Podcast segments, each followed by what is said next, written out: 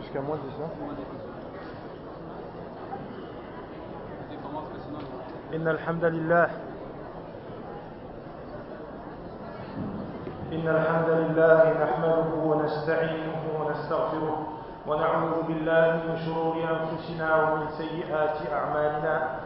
من يهده الله فلا مضل له ومن يضلل فلا هادي له وأشهد أن لا إله إلا الله وحده لا شريك له وأشهد أن محمدا عبده ورسوله صلى الله عليه وعلى آله وصحبه وسلم تسليما كثيرا.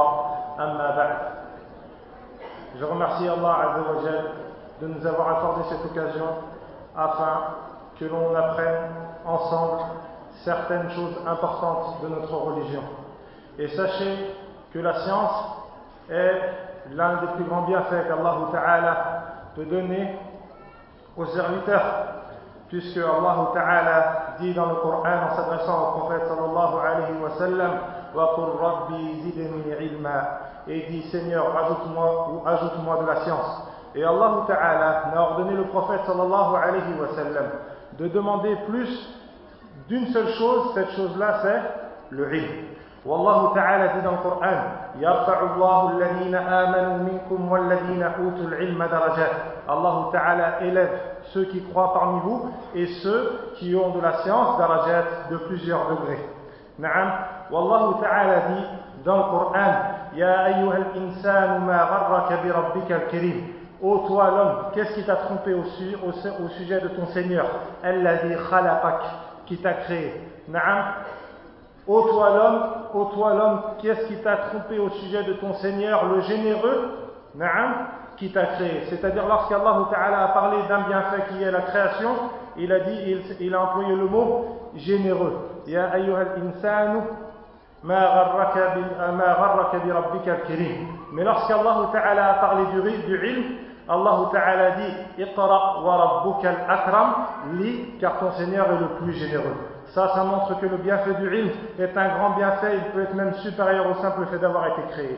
نعم والنبي صلى الله عليه وسلم dit من سلك طريقا يلتمس فيه علما سهل الله له طريقا إلى إلى الجنة quiconque quiconque emprunte un, un sentier pour apprendre la science نعم الله تعالى lui facilitera un, un sentier vers le paradis والنبي صلى الله عليه وسلم dit من يريد الله به خيرا يفقهه في الدين quiconque celui à qui Allah Ta'ala veut du bien il lui donne le fiqh il lui donne la compréhension du ilm dans la religion dans un poème qui fait l'éloge du ilm Naam, il y a un شاعر qui s'appelle Al-Albiri et qui s'adresse à son fils en lui disant Aba Bakrin da'outuka law ajabta ila ma fihi haddaka ila ma fihi haddaka in aqalta ila ilmin takunu bihi imaman muta'an in amarta wa in wa in nahayta Aba Bakrin il s'adresse à son fils et lui dit Abu Bakr je t'appelle si tu réfléchis vers ce dans quoi il y a un grand bien pour toi na'am إلى علم تكون به إماما vers une science avec laquelle tu deviendras un imam, un chef مطاعا tu seras obéi إن أمرت وإن نهيت نعم si tu ordonnes et si tu interdis et lorsqu'il décrit encore la science, il lui dit وَكَنْزٌ لَا تَخَافُ عَلَيْهِ لِصًّا خَفِيفَ الْحَمْلِ يُوجَدُ حَيْثُ كُنْتَ C'est un trésor que tu n'as pas de, c'est un trésor dont tu n'as pas peur quand on te le vole. Naam khafif al-hamli, il est facile à porter. Yujadu haythu kunta, il se trouve là où que tu sois. Yazidu bi kasratil infaqi minhu, il augmente, il augmente plus tu en dépenses. Le ilm, plus tu en dépenses, plus le ilm augmente. Naam wa yanqusu et il diminue in bihi kaffan shadatta, si tu retiens ta main et que tu refuses d'en dépenser. Dans, cette, euh, dans ce poème aussi, il dit وتجلو ما بعينك من غشاها ويهديك الطريق إن ضللت Il enlèvera de tes yeux ce qui t'empêche de voir et il te guidera sur la voie si tu t'égares. Na'am. Donc ce ilm que nous nous apprêtons ensemble à étudier, na'am, c'est un grand bienfait d'Allah Azza wa Jalla. Et le ilm plus son sujet est important, plus son sujet est grand, plus ce ilm lui-même est important et plus il est important de le connaître. C'est pour cela que le sujet le plus important et la meilleure des ulum, la meilleure des sciences, c'est laquelle? C'est la science qui s'applique au tawhid, la science du tawhid, le droit d'Allah Ta'ala sur ses serviteurs. Na'am. Mais le sujet que nous allons aborder aujourd'hui, Inch'Allah Ta'ala, est aussi d'une grande importance. Na'am, car on va parler de ce qui s'applique à At-Tahara, les ablutions. Na'am, At-Tahara, le fait de se purifier. Na'am. Et ça, c'est un sujet d'une grande importance. Pourquoi? Car le pilier le plus important de l'islam, qui est As-Salah, après As-Shahadatain, le pilier le plus important de l'islam n'est accepté que s'il est fait ou que s'il a été précédé de At-Tahara, de la purification. C'est pour ça que Nabi sallallahu alayhi wa sallam dit dans le hadith de Abi Huraira qui est muttafaqun alayh لا يقبل الله صلاة أحدكم إذا أحدث حتى يتوضأ الله تعالى n'accepte pas la salat de l'un d'entre vous إذا أحدث s'il est impur حتى يتوضأ نعم jusqu'à ce qu'il se purifie donc les ablutions est une, ou le fait de se purifier est une condition essentielle de la validité de la salat, et la salat est l'œuvre la plus importante de notre religion après Ash-Shahadatin. Donc ce dars ou ce sujet que nous allons étudier, c'est un sujet ta'ala de la plus haute importance. Comme le temps est court et qu'on ne pourra pas étudier chaque question qui se rapporte à Tahara, on a décidé de choix d'étudier simplement ce qui concerne al-wudu et al-tayammum et al-mas' ala al-khuffayn. Naam, al-wudu, al-tayammum ou al-mas' ala al-khuffayn et ça, incha'Allah ta'ala, lors de trois dars. Dans le wudu, naam, c'est le premier dars d'aujourd'hui, dans le wudu, on, ne, on étudiera, car on a le temps d'étudier, que ce qui est obligatoire dans le wudu, ce qui, sans lequel le wudu n'est pas valable Naam, c'est-à-dire on étudiera que ce qu'on appelle fara'id al-wudu. On étudiera que ce qu'on appelle fara'id al-wudu. Allah Ta'ala ordonne dans le Coran de faire les ablutions. يا أيها الذين آمنوا إذا قمتم إلى الصلاة فاغسلوا وجوهكم نعم méditez avec moi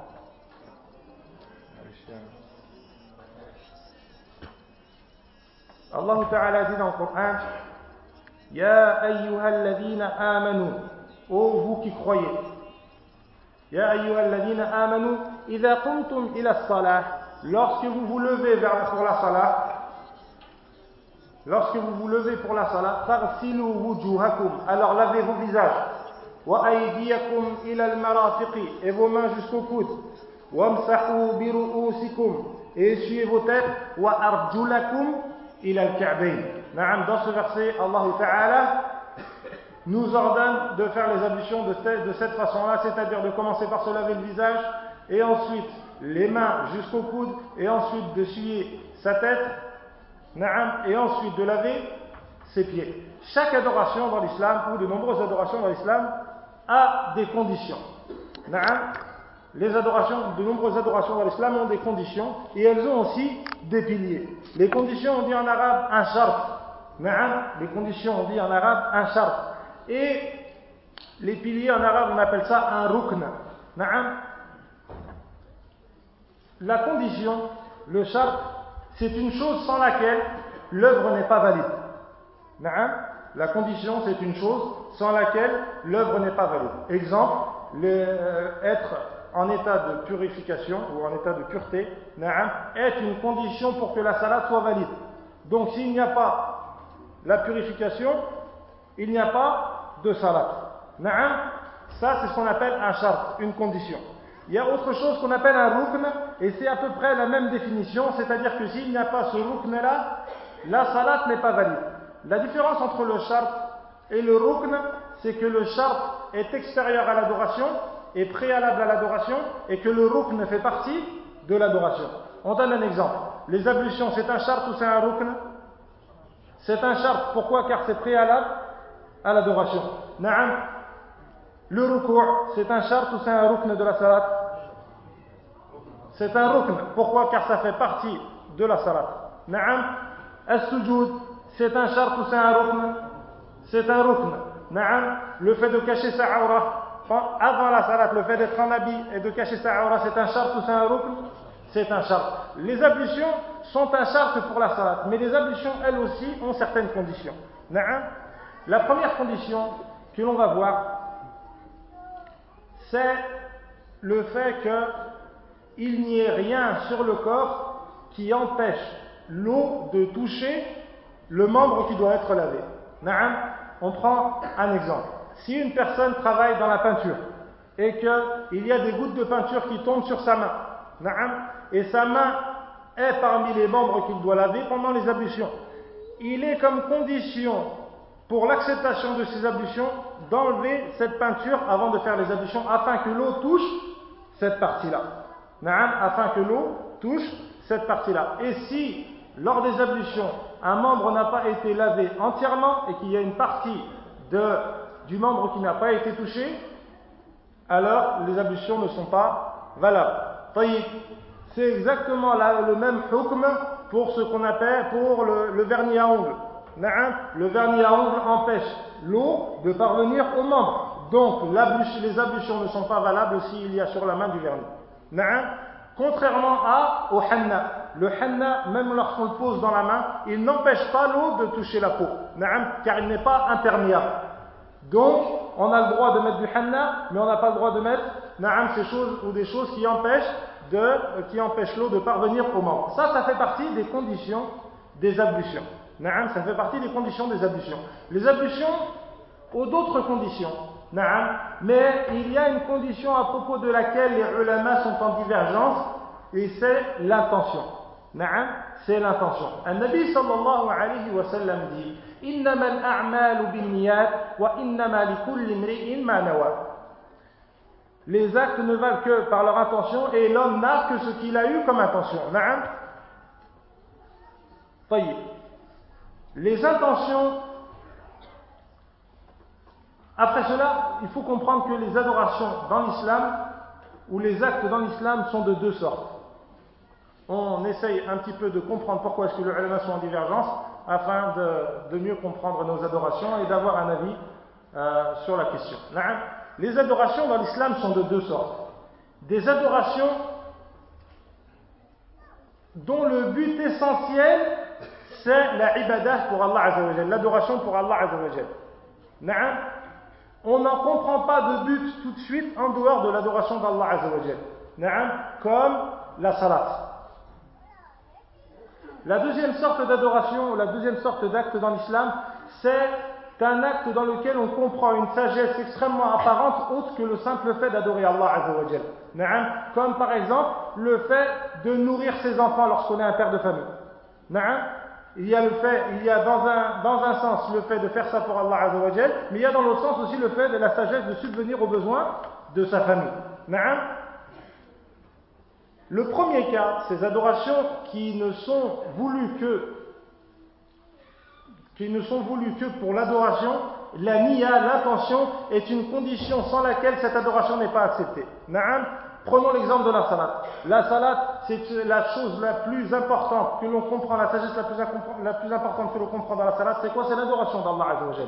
Donc si une salat est faite sans l'intention, même si un homme se lève et qu'il fait les gestes de la salat en ayant récité ce qu'il faut pendant la salat, mais qu'il n'avait pas l'intention de faire la salat, alors sa salat n'est pas valable. Le saum, le jeûne pour Allah Azzawajal. Si une personne jeûne sans avoir une intention, c'est-à-dire qu'elle ne mange pas pendant toute la journée du ramadan, et qu'elle n'a pas eu l'intention de faire ça pour Allah alors son jeûne n'est pas valable. Le deuxième cas des adorations, celle dont on comprend une sagesse autre que le simple fait d'adorer Allah l'adoration est dans ces actes-là une condition pour obtenir la récompense, mais pas une condition, pour, la, mais pas de validité. Na'am. Exemple. Un homme se doit de nourrir et de dépenser son argent pour son épouse et ses enfants. Na'am. Cette adoration-là, on a dit qu'on en comprend une sagesse autre que le simple fait d'adorer Allah.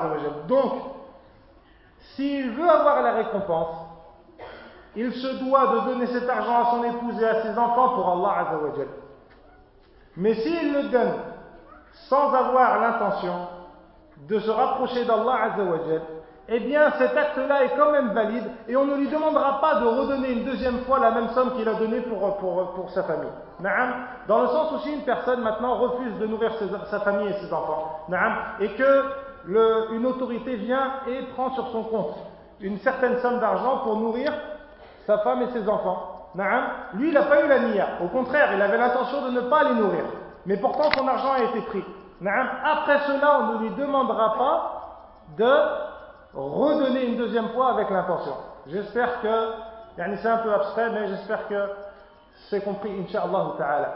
Les ablutions, lorsque c'est un acte qui est à la fois entre, entre ces deux parties qu'on qu'on vient de désigner, les ulama sont en divergence de savoir est-ce que l'intention est une condition dans la validité des ablutions? Dans le sens où, si une personne vient voir un autre et lui dit apprends-moi à faire les ablutions. Il dit je vais t'apprendre à faire les ablutions. Il commence, il lave ses mains, il fait tous les gestes de l'ablution. Mais lui, sa nia, c'est pas de se purifier. Sa nia, c'est d'apprendre à l'autre. Et qui a la dame. Et qui a la dame et qui vient pour faire la salat. Si on dit que l'intention est une condition, on lui dit Akhi, tu ne peux pas faire la salat car tu n'as pas fait les ablutions. Si on dit que la, que nia n'est pas une condition, si on lui dit que la nia n'est pas une condition, alors Akhi, tu peux faire la salat. Naam, autre cas de figure. Un frère se lève le matin et il se lave le visage. Après, il dit bah, vu que j'ai déjà lavé mon visage, je vais continuer les ablutions. Et continue à faire les, les, ablutions. Si on lui dit la condition, si on lui dit l'intention est, est une condition de validité dans les ablutions, on lui dit là tes ablutions ne sont pas valables car tu as lavé ton visage alors que tu n'avais pas l'intention. Si on voit que l'intention n'est pas une condition de validité, alors on lui dira Akhi, continue et fais les ablutions, tes ablutions sont valables. Pourquoi? Parce que les ulama sont en divergence. Est-ce que ces ablutions sont voulues en soi comme adoration d'Allah Azzawajal tout d'abord, ou elles sont voulues aussi en soi comme le fait de se laver et de se nettoyer, et ça c'est une sagesse que l'on comprend autre que le simple fait d'adorer Allah Azzawajal donc c'est pour cela que les ulama sont en divergence à propos de cette question. Et l'avis le plus fort, c'est de dire que oui, les ablutions, ou oui, l'intention est une condition nécessaire dans les ablutions. Pourquoi? Car le fait de se laver ces membres-là, alors que les impuretés ne sont pas parties de ces endroits-là, c'est une sagesse que l'on ne comprend pas. Donc la sagesse primaire qu'il y a dans les ablutions, c'est le fait de se rapprocher d'Allah Azzawajal. Donc la condition est nécessaire à la validité des ablutions. Voyez?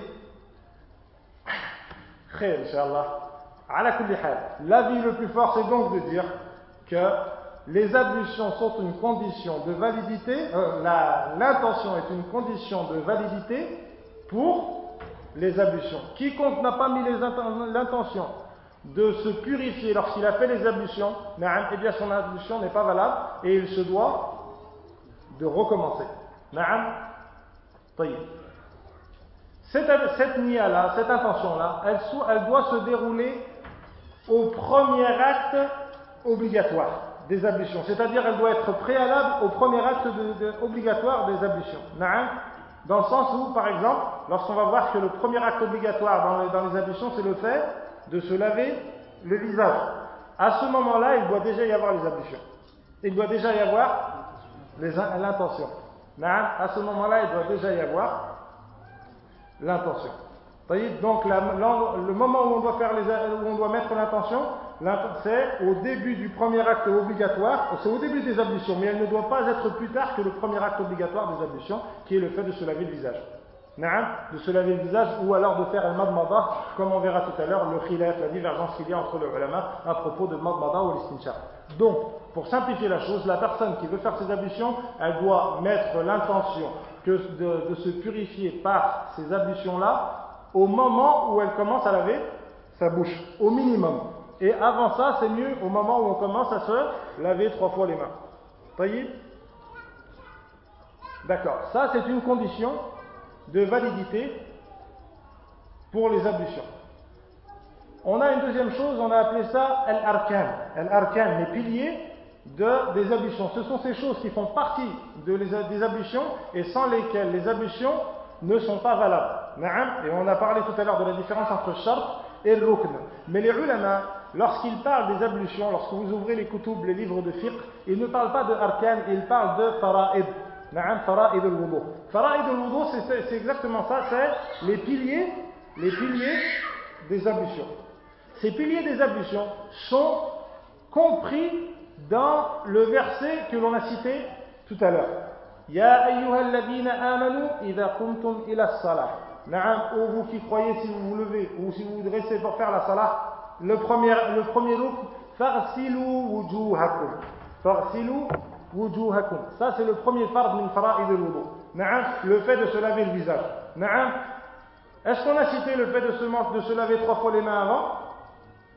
On n'a pas cité. Et dans le verset, ce n'est pas cité. Cela signifie que le fait de se laver trois fois les mains avant, ce n'est pas parmi les fara'id, ce n'est pas parmi les choses sur lesquelles les ablutions n'est pas valable, mais ça fait partie des sunan, des choses préférables qui n'altèrent pas l'adoration si elles ne sont pas faites. Donc, comme le verset commence par le fait de se laver le visage, cela veut dire que le fait de se, de se laver trois fois les mains, c'est une sunnah, c'est mustahab, c'est préférable, mais, si quelqu'un ne le fait pas, cela n'annule pas son adoration. Parce que le verset commence par wujuhakum, lavez-vous le visage. Et le fait de se laver les mains, trois fois les mains, c'est un autre sujet, mais c'est parmi les sunnah. Et, ça, et c'est obligatoire à certains moments. Comme le prophète sallallahu alayhi wa sallam dit إذا استيقظ أحدكم فلا يغمس يده في الإناء حتى يغسله ثلاثا نعم si l'un d'entre vous se réveille نعم qu'il ne trempe pas ses mains dans le récipient avant de les, laver, de les laver trois fois. Ici, le prophète sallallahu alayhi wa sallam ordonne. et quiconque désobéit à ce que le prophète sallallahu alayhi wa sallam ordonne, alors c'est un péché, c'est haram. Donc, le fait de se laver trois fois les mains au moment où on se réveille, c'est obligatoire. C'est comme ça qu'on comprend les textes. Lorsque le prophète sallallahu alayhi wa sallam ordonne quelque chose, s'il l'ordonne, c'est que c'est wajib. Quiconque lui désobéit, alors il a un péché. C'est obligatoire. Si le prophète sallallahu alayhi wa sallam fait quelque chose sans l'ordonner, alors on en comprend que c'est mustahab. Ce n'est pas obligatoire, mais c'est préférable, sauf dans certains cas qu'on verra tout à l'heure. Donc, dans certains cas, le fait de se laver trois fois les mains, c'est wajib, obligatoire. Et ça, comme le prophète sallallahu alayhi wa sallam dit,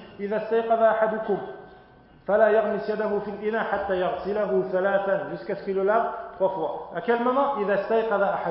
Lorsque l'un d'entre vous se réveille. Les ulamas sont en divergence. Est-ce qu'à chaque fois qu'une personne se réveille, il lui est obligatoire de se laver trois fois les mains, ou alors c'est seulement lorsqu'il se réveille après avoir dormi la nuit? Dans le sens où est-ce que s'il fait une sieste et qu'il se réveille et qu'il veut faire les ablutions, est-ce qu'il doit se laver trois fois les mains? Le prophète sallallahu alayhi wa sallam dit si l'un d'entre vous se réveille. Ça c'est général et ça englobe, et ça englobe, ça englobe à la fois le, la sieste et le fait de dormir la nuit. Mais à la fin du hadith, le prophète sallallahu alayhi wa sallam dit فَإِنَّ أَحَدَكُمْ لَا يَدْرِي حَيْثُ بَاتَتْ يَدُهُ أو أين باتت يده parce que l'un d'entre vous, parce que vous ne savez pas où est-ce que votre main a passé la nuit. Na'am, bata, ça s'utilise seulement pour la nuit. Aina batat yadu.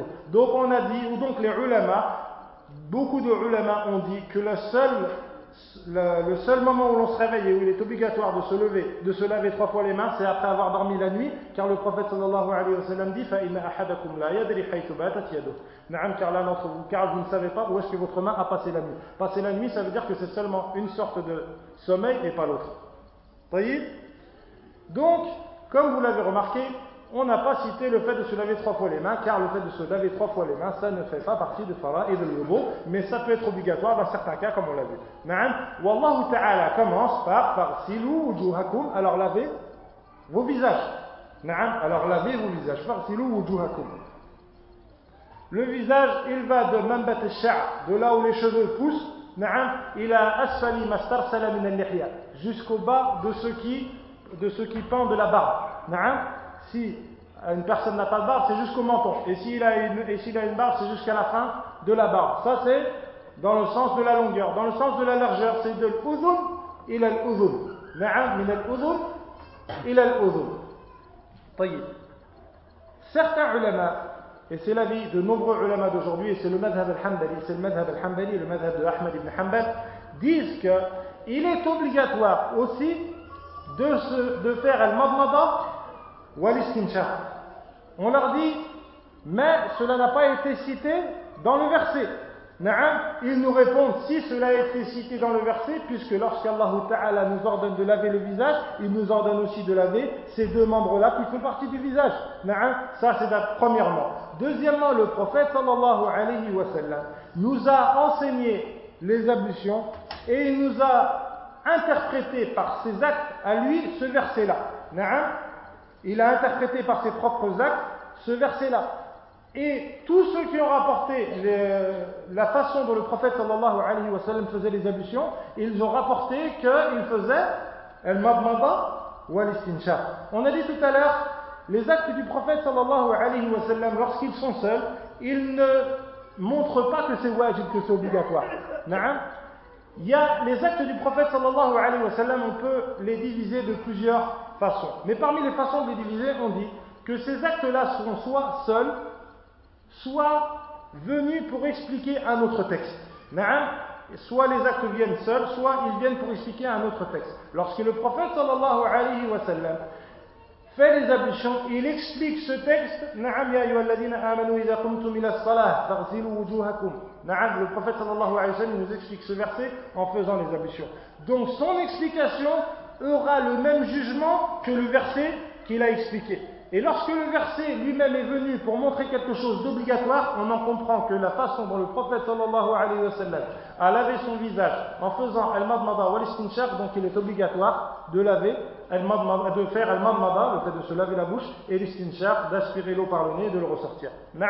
Donc, les ulama, ou de nombreux ulama aujourd'hui, et notamment avant, comme je l'ai dit l'imam Ahmed ibn Hanbal, voit que le fait de se laver la bouche et le nez sont parmi les choses obligatoires qu'il y a dans les ablutions, et il est sûr qu'il euh, n'est pas bon de délaisser le fait de faire al-madmada ou al-istinshaq, et de nombreux ulama ont dit que si on ne le faisait pas, les ablutions n'étaient pas valables.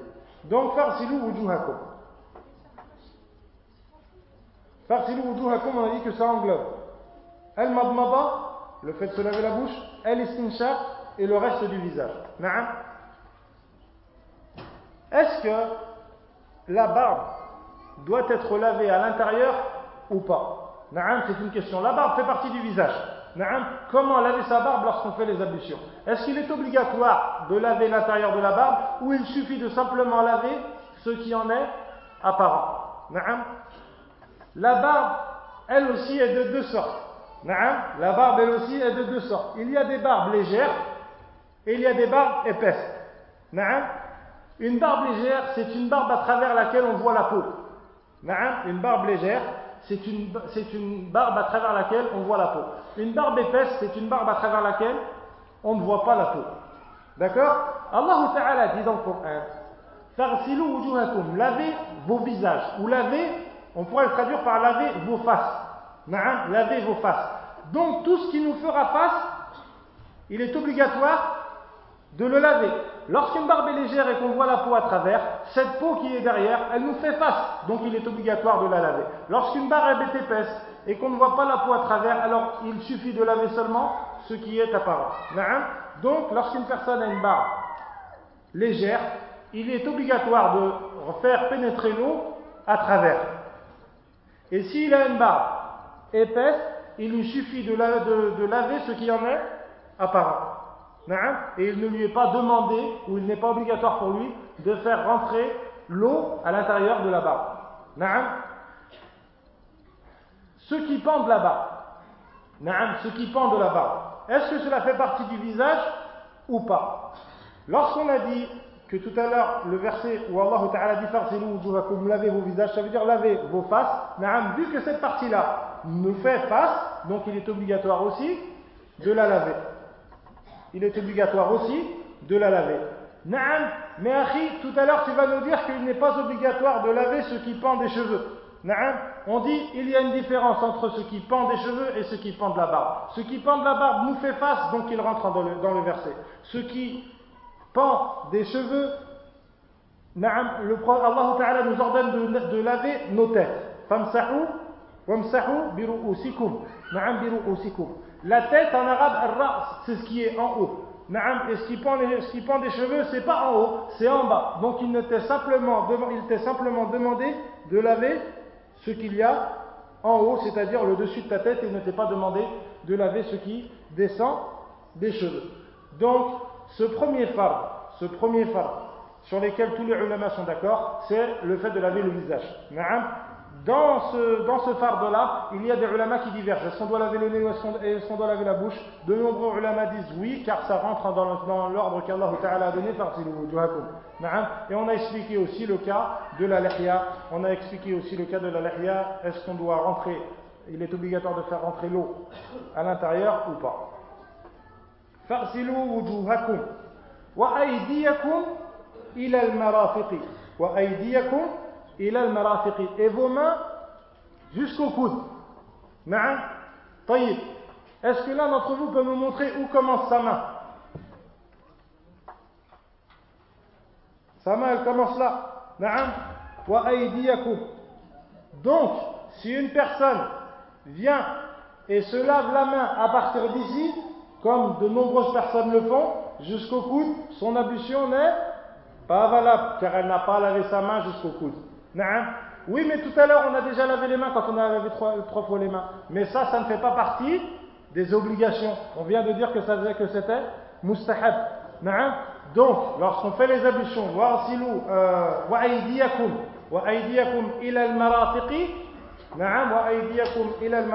c'est de ici jusqu'au coude, de là, du bout des doigts jusqu'au coude, et on ne doit absolument pas laisser cette partie de la main sans être mouillée, sans être lavée.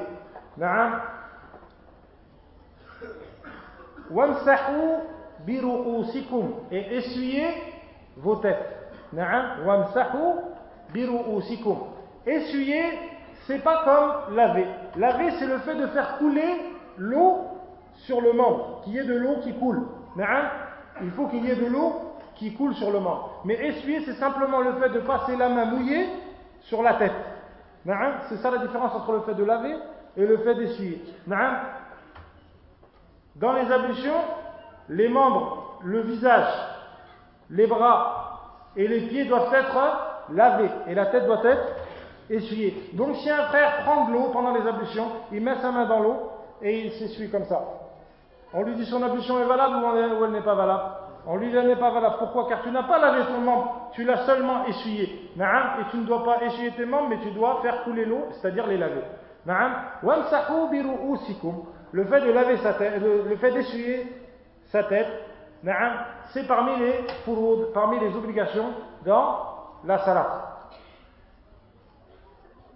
Il est obligatoire de laver ou d'essuyer, il est obligatoire d'essuyer l'ensemble de la tête.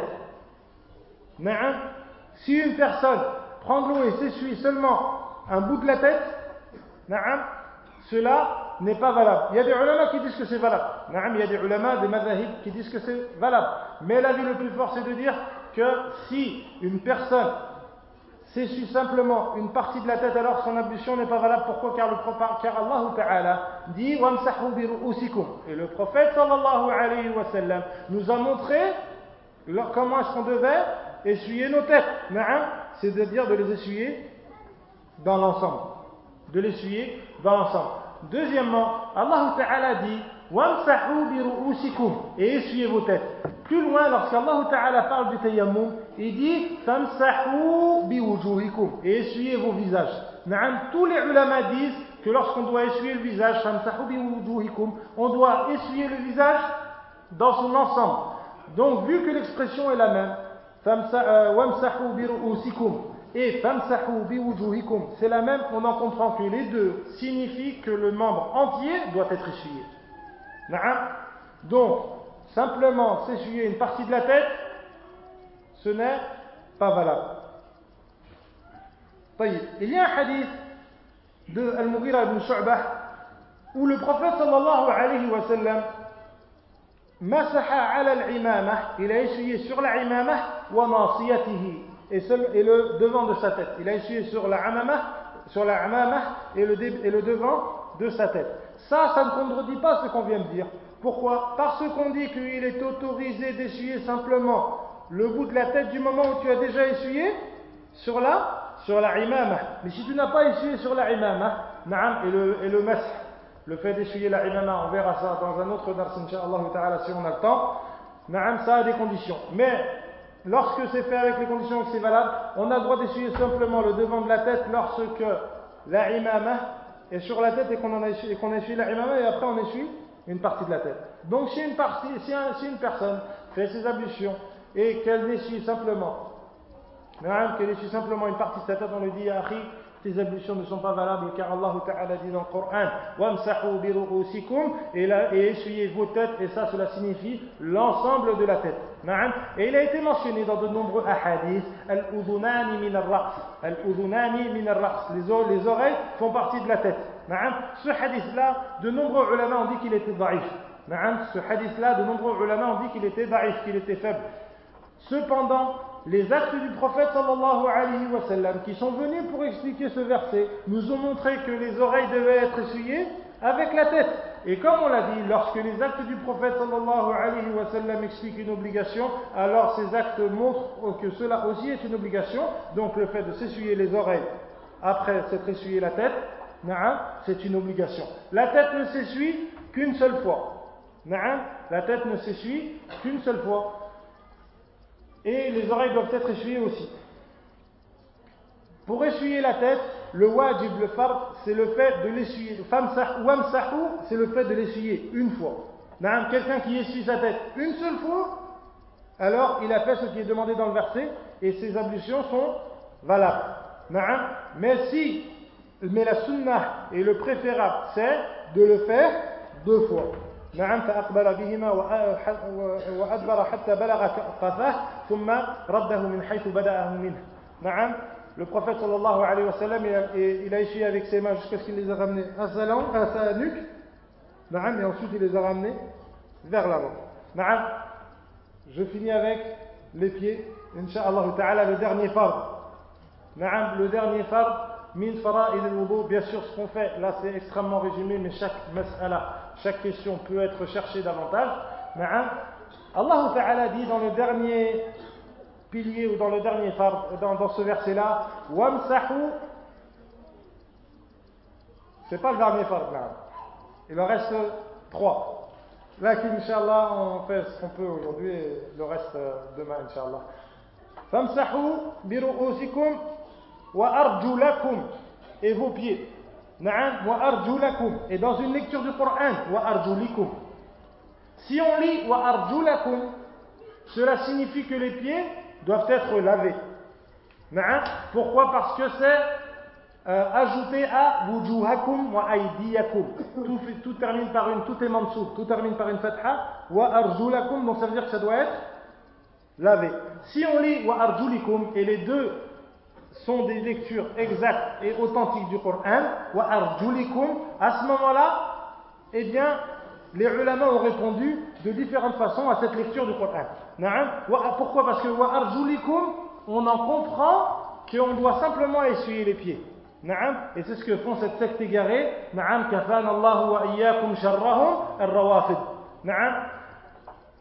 Donc, euh, essuyer le pied, euh, si on dit arjulikum, ça veut dire, ou on en comprend que ça veut dire essuyer le pied. Alors que la sunna du prophète sallallahu alayhi wa sallam dans tous les hadiths, c'est de laver. Et c'est aussi l'une des deux lectures du Coran. Comment est-ce qu'on répond à cette lecture qui est bil kasra On dit, on peut dire plusieurs réponses. La première réponse, elle est difficile, elle est en grammaire, donc on passe à la deuxième réponse. La deuxième réponse, c'est la plus forte, c'est de dire que wa arjulakum c'est venu pour un cas, wa c'est venu pour un autre cas. Wa arjulakum et lavez vos pieds, c'est venu lorsque le pied est nu et qu'il n'y a pas de chaussettes. À ce moment-là, il est obligatoire de laver le pied. Wa c'est venu pour le cas où il y a une chaussette dans le pied et il faut une chaussette sur le pied et il faut l'essuyer. Avec les conditions qu'on verra dans le, dans d'après. Et ça, ça montre la grandeur du Coran. Car un mot descend pour expliquer plusieurs cas. On le fait, on, applique ça dans un cas et ça dans un autre cas. Le deuxième cas, c'est de dire, oui, Allah Ta'ala a dit, euh, a dit qu'il fallait essuyer le pied, mais ce qui est voulu, ce n'est pas vraiment le fait de s'essuyer, c'est le fait de le laver, mais avec peu d'eau. Comme si on l'essuyait. On fait quand même couler l'eau, mais peu d'eau. Pourquoi Afin de montrer qu'il est important de ne pas gaspiller euh, de l'eau lorsqu'on se lave les pieds. Pourquoi est-ce que Allah Ta'ala a mentionné cela lors des pieds simplement et qu'il ne l'a pas mentionné lors des autres membres? Car le, moment où on se lave les pieds, c'est un moment où beaucoup de gens font al-israf, où il y a beaucoup de gaspillage dans l'eau à ce moment-là. Et ça encore, ça montre la grandeur de Kitab Allah Azza wa Jal. Hmm? Demain, Inch'Allah Ta'ala, les frères qui ne seront pas là demain, on n'a pas fini les fours. Donc vos ablutions, là, si vous avez fait que ça, elles ne sont pas encore valables. Il reste al-tartib et al-muwalah. Al-tartib, le fait de la faire dans l'ordre, et al-muwalah, le fait de la faire continue, de ne pas la couper par une grande interruption. Et bi'idnillahi ta'ala, ce sera le sujet du dars de demain matin. Subhanakallahumma wa bihamdika, ashhadu an la ilaha illa anta, astaghfiruka wa atubu ilayk. بارك الله في اخينا سليم على هذا الدرس في الفقه والأصول